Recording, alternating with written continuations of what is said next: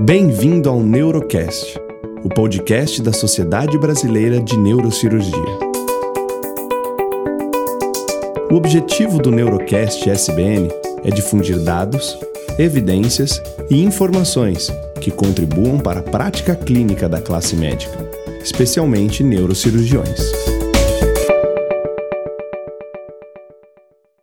Olá, eu sou Eduardo Velotti, neurocirurgião do grupo DFV Neuro e do Hospital Alemão Oswaldo Cruz. Vamos conversar um pouco hoje sobre chivanomas vestibulares, tratamento cirúrgico. Os chivanomas vestibulares são aqueles tumores denominados antigamente de neurômodo acústico ou neurinômodo acústico. É, e a denominação mais correta é chivanoma, que na realidade vem da bainha de Shivan, que é a bainha que envolve todos os nervos cranianos. E ele não vem do nervo acústico, ele vem do nervo vestibular, que é o nervo do labirinto. São tumores benignos de crescimento lento. Esses tumores têm uma preponderância, preponderância maior no sexo feminino. Eles aumentam durante a gravidez, eles aumentam na reprodução hormonal, é, ou seja, dois terços dele mais ou menos tem influência hormonal, em particular da progesterona. É, o tumor vem do nervo, se inicia no nervo vestibular, e, na realidade, o sintoma do nervo que dá origem ao tumor é um sintoma que fica um pouco desapercebido. Porque nós temos dois, nós temos dois labirintos, um de cada lado, o nervo vestibular é o nervo do labirinto, nós temos dois nervos vestibulares de cada lado. E se eu seccionar agudamente o nervo vestibular de um, um paciente de um lado, o paciente tem uma síndrome, síndrome labiríntica, uma vertigem, vômitos, como se fosse labirintite. Esse tumor ele começa no nervo vestibular, vai crescendo. Numa fase inicial ele pode dar uma vertigem é, que passa é, muito rápida, muito frustra, desapercebida pelo doente ou às vezes nem valorizada pelo médico. E é, com o tempo ele vai crescendo e vai diminuindo progressivamente a função daquele nervo, só que o outro labirinto vai assumindo aquela função.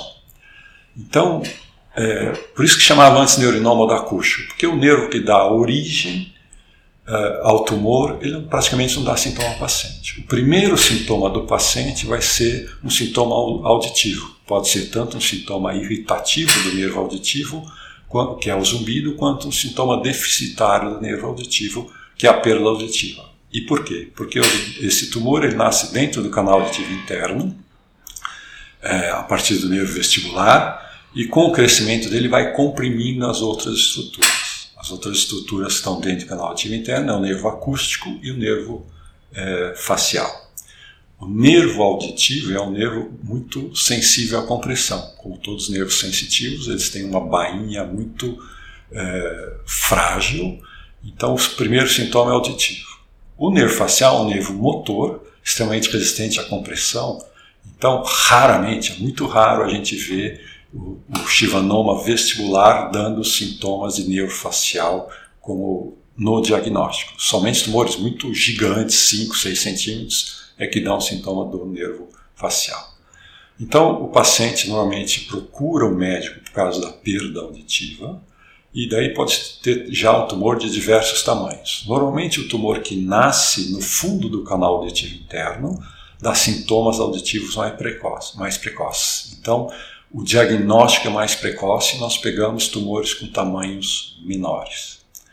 Quando ele nasce é, na porção mais medial do conduto auditivo interno, normalmente se dá sintomas tardios, sintoma auditivo quando o tumor já está relativamente grande. Como o sintoma auditivo é o primeiro sintoma que faz o paciente procurar o médico, é muito importante a gente valorizar esse sintoma. Qualquer perda auditiva unilateral nós temos que fazer um exame de imagem, o exame de imagem ideal é ressonância, para descartar um possível neurinoma acústico, principalmente se tiver uma perda auditiva neurosensorial ao exame audiométrico.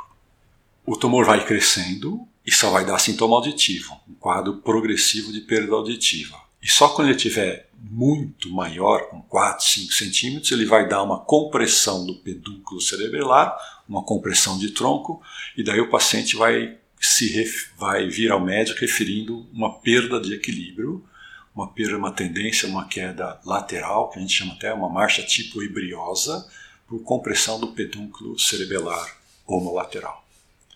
Sintomas de facial de trigêmeo, normalmente a gente vê em tumores que já têm uma compressão importante de tronco cerebral, tumores muito grandes. E por que é importante o diagnóstico precoce? Porque enquanto que o neurinoma da acústica é um tumor de crescimento lento, a média de crescimento é 1, 2 milímetros por ano, ele cresce. Então, o diagnóstico, e quanto menor o tumor, mais fácil é o tratamento. Então, quando você faz o diagnóstico de um tumor pequeno, o seu o prognóstico do tratamento vai ser muito maior do que um tumor grande. Então, o diagnóstico precoce é que realmente vai influenciar o resultado do seu tratamento, que você vai pegar tumores cada vez menores. Pelo fato de ser um tumor benigno de crescimento lento, a, a primeira decisão que nós temos que tomar frente a um paciente portador de um neurinoma acústico é se vale a pena tratar ou se não vale a pena tratar. Às vezes a história natural do tumor ela é muito mais benigna do que a história natural do tratamento do tumor, com todos os riscos que envolvem. Né? Se a gente for ver uma casuística de tratamento conservador do neurinoma da acústico, é, nós temos aí um percentual de quase 45% de pacientes que, ao longo de 5 anos, não, de, não demonstram nenhum crescimento desse seu tumor. Né? Então, é muito importante a gente analisar tamanho, sintomas, principalmente faixa etária do paciente, para a gente ver se vale a pena tratar ou se não vale a pena tratar. Então, se nós tivermos um paciente 70 ou acima de 70 anos de idade, com um tumor menor que 2 centímetros, maior diâmetro extracanal, e só com sintoma auditivo, muito pouco provável que ele se beneficie com o tratamento. Não está indicado nenhuma forma de tratamento. O mesmo tumor, o mesmo tamanho, na mesma localização, numa menina de 25 anos que vai engravidar, vai crescer, tem mais 60 anos de vida pela frente, eventualmente tem indicação de tratar e quanto menor é, melhora o resultado do tratamento. Isso, indica, isso não quer dizer que temos que tratar com urgência esse tumor.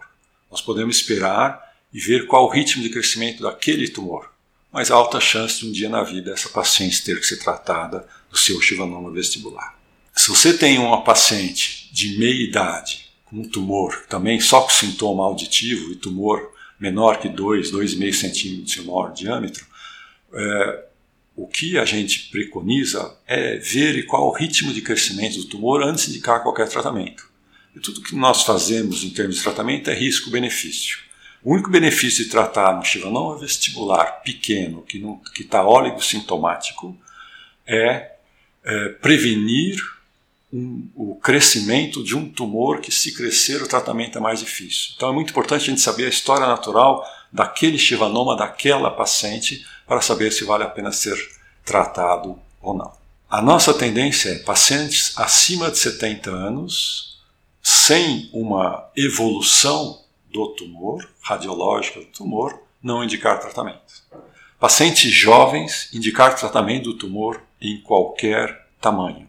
Pacientes mais idosos, tratamento só de tumores grandes. E pacientes de meia idade com tumores pequenos, ver qual vai ser a evolução antes da gente definir uma forma de tratar, ver qual vai ser a evolução desse tumor. A partir do momento que nós temos um paciente que nós achamos que vale a pena tratar, porque ele, é, a história natural dele está mostrando que ele está crescendo, ou um paciente jovem com um tumor grande, nós temos que definir qual a melhor forma de tratar. Hoje em dia existem duas possibilidades: uma é a cirurgia convencional, outra é a radiocirurgia, cada um com suas vantagens e desvantagens. A radiocirurgia realmente é uma alternativa extremamente é, interessante para o paciente, é, porque aparentemente é uma alternativa pouco invasiva, mas ela não é menos agressiva não é menos agressiva.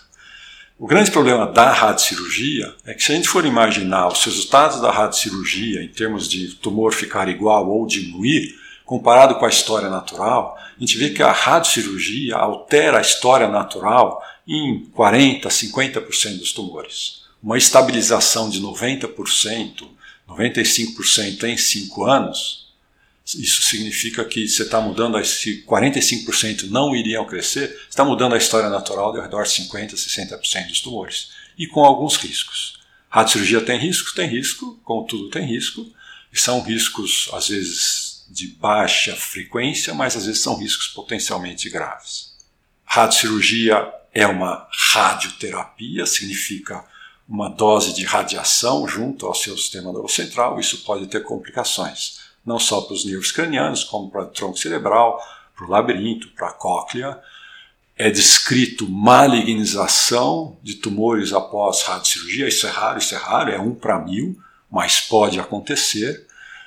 Quando você faz a radiocirurgia como primeira alternativa no tratamento de um paciente, você está mais ou menos fechando outras possibilidades cirúrgicas, porque a cirurgia pós-radioterapia é muito mais difícil, porque existe uma aderência da aracnoide do tumor ao tumor e o dos nervos na aracnoide. Aqueles pacientes que a radiocirurgia falhou, você foi obrigado a fazer o tratamento cirúrgico, já sabe que não vai dar para remover todo o tumor sem que tenha um prejuízo, em particular para o nervo facial a radiocirurgia, não, o tumor não continua lá, não some o tumor. É, isso a longo prazo pode dar algumas complicações, como hidrocefalia, pelo uma, um elevado aumento de proteína no líquor pela manutenção do tumor. Então, a radiocirurgia também tem seus problemas. É óbvio que você faz a radiocirurgia hoje, amanhã está tudo bem, as complicações aparecem mais tardiamente. E a gente não gosta de irradiar doentes jovens, porque as complicações da, de qualquer radioterapia são mais a longo prazo.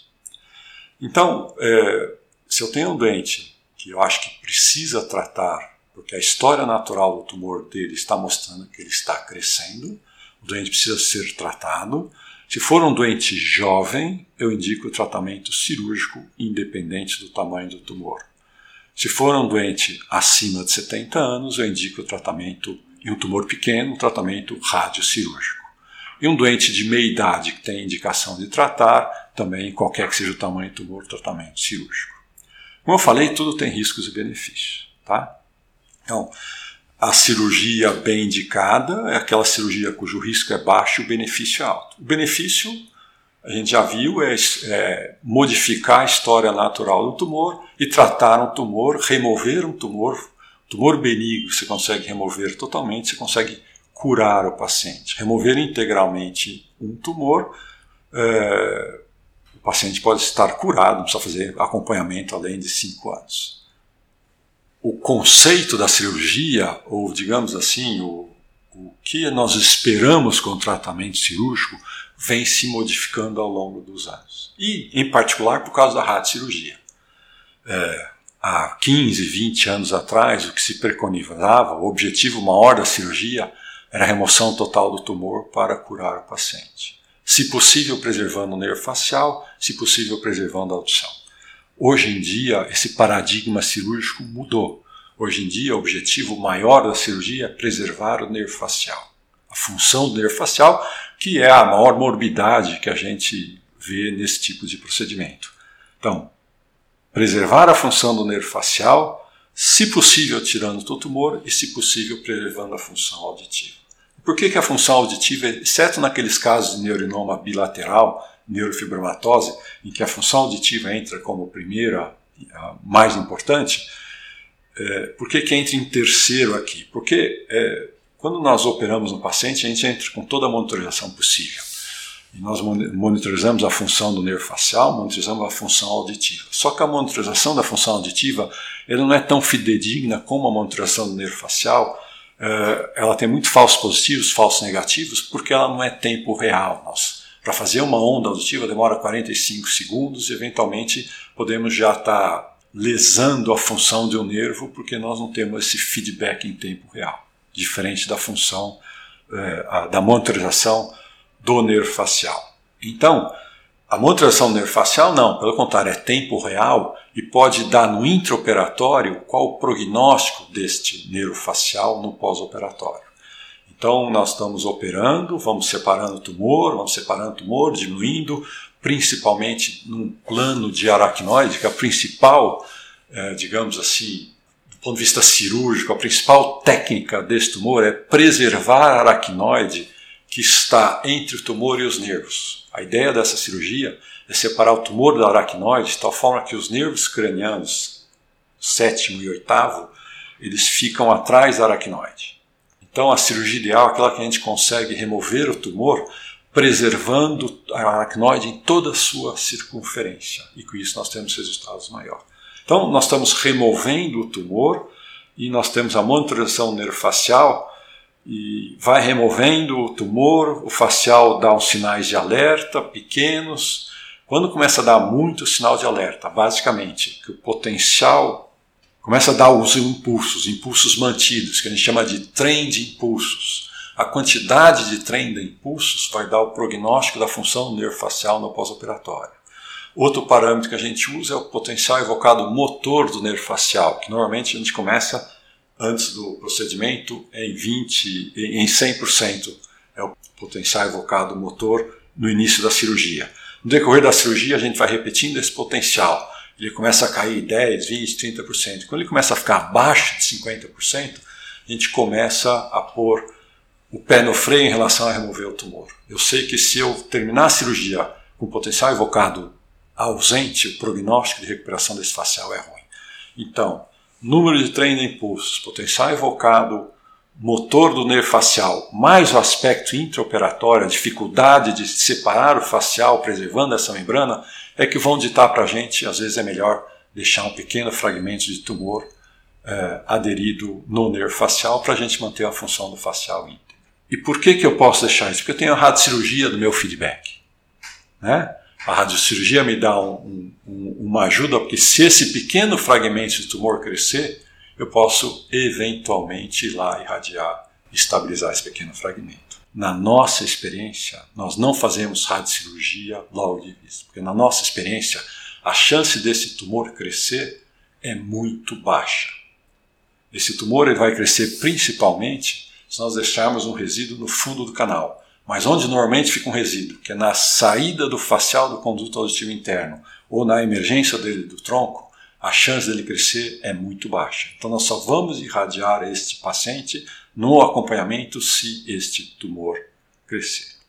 Se a gente comparar cirurgia com radiocirurgia, nós não podemos comparar todos os tumores irradiados com todos os tumores operados. Por quê? Porque os tumores radiados têm um limite de tamanho, que é 2,5 centímetros, maior diâmetro extracanal, que é o consenso da, da Sociedade de Radiocirurgia Internacional, tumor não maior que 3 centímetros, tumor é, grau 4, ou seja, aquele tumor que desloca o tronco cerebral, são tumores que não devem ser irradiados. Então você não deve comparar o resultado cirúrgico deste com o resultado de um tumor de 1 centímetro que nem atinge o tronco cerebral.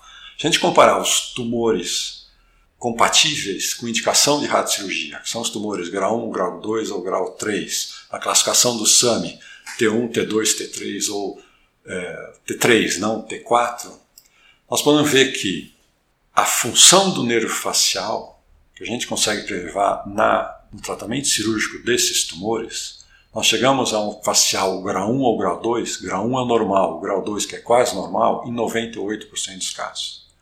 A remoção total desse tumor, possibilitando a cura desse paciente, entre 98% e 100% dos casos. Então, é o mesmo resultado que a gente pode imaginar da radiocirurgia em relação ao nervo facial, só que não tem mais o tumor. Se você faz a radiocirurgia, você tem que acompanhar a vida inteira esse paciente. Imagina um paciente de 25 anos, tem que fazer ressonância até os 70 anos de idade, porque o tumor continua lá com a radiocirurgia. Então, como os resultados são semelhantes em relação ao nervo facial, evidentemente a gente indica o tratamento cirúrgico. Aparentemente é mais agressivo inicialmente, é óbvio, a gente opera, tem que ficar na UTI. No pós-operatório ele tem um sintoma labiríntico importante, porque o nervo vestibular acaba sendo saindo junto com o tumor, mas isso depois de um mês o paciente volta às suas atividades normais em 98% dos pacientes. Tá? Em relação à preservação da audição, do ponto de vista cirúrgico, é, se a gente consegue, nos tumores até 2,5 centímetros, preservar de 50% a 60% de uma audição funcional, 50% dos pacientes preservam uma audição funcional. Audição funcional é aquela que ele consegue é, se virar na vida, falar no telefone com ou sem auxílio do aparelho. Classificação de Gardner grau 1 e 2, Gardner-Robertson. Nós conseguimos 50% a 60%. Se a gente olhar os resultados da radiocirurgia, a preservação da audição é maior. Maior nos primeiros anos. Você faz a radiocirurgia num paciente hoje, ele tem 100% de chance de amanhã estar com a audição normal. 70% em 7, 8 meses, 60% em 4, 5 anos e em 40% em 10 anos. Então, os resultados da função auditiva em radiocirurgia vêm caindo, vão caindo ao longo dos anos. Né? Enquanto que o resultado da cirurgia é aquele resultado imediato pós-operatório, um mês, dois meses depois da cirurgia, a gente tem o resultado definitivo da audição. Então, se a gente for pôr num conto num paciente jovem, qual a perspectiva da audição, o resultado final vai ser o mesmo. Apesar da radiocirurgia inicialmente preservar uma maior percentual. Só que um não tem mais o tumor. Então, por isso que nos pacientes jovens, devido às possíveis complicações de uma radioterapia a longo prazo e com os mesmos resultados, a gente indica normalmente o tratamento cirúrgico. As complicações cirúrgicas, é óbvio, não são só facial e auditivo. As complicações cirúrgicas pode ter é, hematoma, sangramentos pós-operatórios, pode ter fístula licórica. São complicações é, resolvíveis e com uma frequência muito baixa de acontecer. Nosso índice hoje de fístula licórica pós-operatória é ao redor de 1,5% a 2%. E se resolve, a maior parte das vezes, com uma punção lombar é, pós-operatória, uma punção esvaziadora lombar de líquor é, pós-operatória resolve a maior parte dessas fístulas licóricas pós-operatórias. É muito raro termos que reoperar por conta de fístula licórica.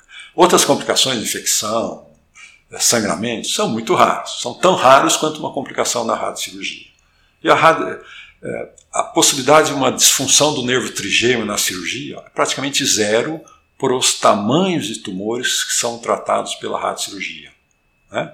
Então, se opera um tumor de 2 centímetros, você nem vê o nervo trigêmeo. O nervo trigêmeo está totalmente afastado, com uma membrana dupla de aracnoide. Você não tem chance nenhuma de ter uma disfunção trigeminal, uma, um tumor de 2 centímetros na cirurgia. Enquanto na radiocirurgia você tem uma chance ao redor de 3 a 5% de evoluir com uma disfunção trigeminal. Quando você tem um doente portador de um chivanoma vestibular, que a história, seja pela faixa etária, pelo pelo acompanhamento mostrando o crescimento do tumor e que tem indicação de tratar, o mais importante é você oferecer para o paciente quais são os riscos e benefícios do tratamento cirúrgico, quais são os riscos e benefícios do tratamento neurocirúrgico. Lembrar sempre que os riscos do tratamento cirúrgico têm que ser os riscos da sua série pessoal, não de literatura, e você orientar o paciente qual a melhor sugestão que você sugeriria para ele fazer? O que você acha que é melhor para ele naquela situação? E o doente vai tomar a conduta do que ele achar que é melhor que ele, frente a todos os riscos e benefícios uh, deste procedimento. Alguns pacientes não querem correr nenhum risco de cirurgia, de cirurgia nem pensar. Os doentes, radiação, não querem nem pensar em radiação. Então, o doente vai tomar essa decisão, mas frente a uma análise fria e bastante é, é, uma estatística bastante convincente dos riscos e da cirurgia e da radioterapia, os benefícios de cada um. Tem algumas coisas que nós temos que, que, que falar. Primeiro que não é um tumor frequente, é um tumor que tem aí de 2 a 3 em cada 100 mil habitantes, então é muito difícil alguém ter uma série muito grande deste vanoma vestibular tratado cirurgicamente, a não ser em centros de referência.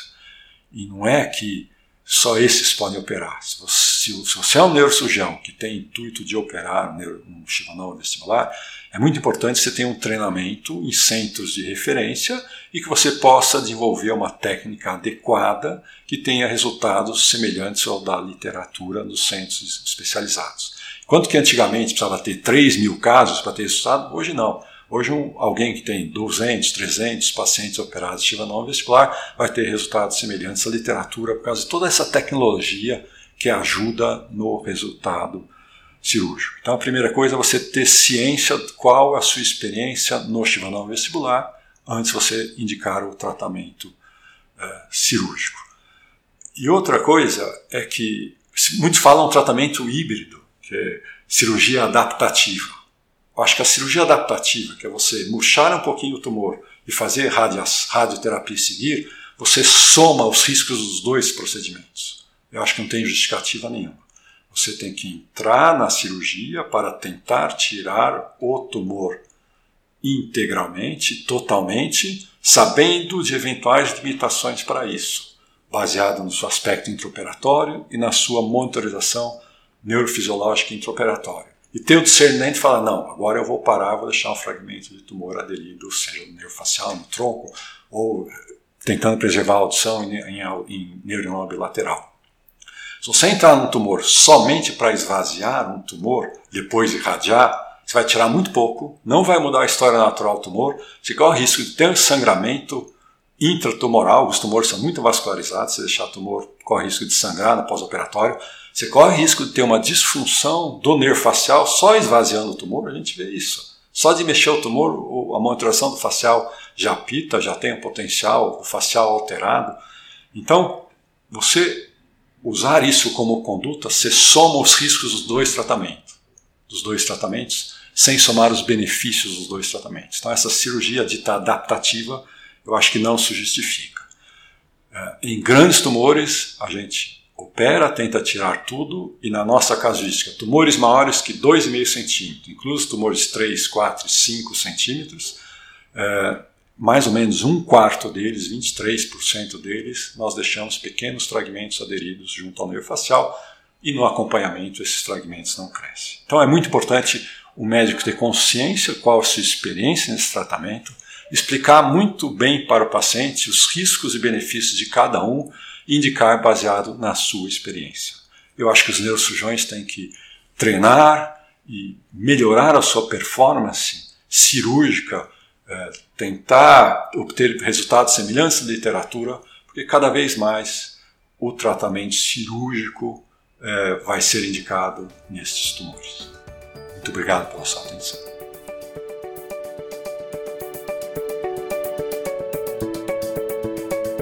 Você acompanhou mais um episódio do Neurocast, da Sociedade Brasileira de Neurocirurgia. Obrigado por sua participação e não perca os próximos episódios.